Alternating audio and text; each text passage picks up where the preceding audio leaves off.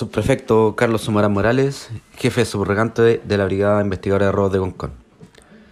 Detective de esta brigada de robos, en momentos que realizaban diligencias propias de la especialidad en el sector alto de la ciudad de Viña del Mar, divisaron al interior de un domicilio un vehículo con encargo vigente por el delito de robo.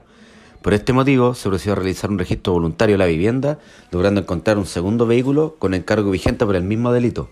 además de otras especies asociadas a delitos de robo con violencia que han afectado a domicilios durante el mes de diciembre en la comuna de Concón. Por lo anterior, se detuvo a la propietaria de la vivienda por el delito de, de receptación flagrante, que fue puesta a disposición del Ministerio Público para su respectivo control de audiencia de detención.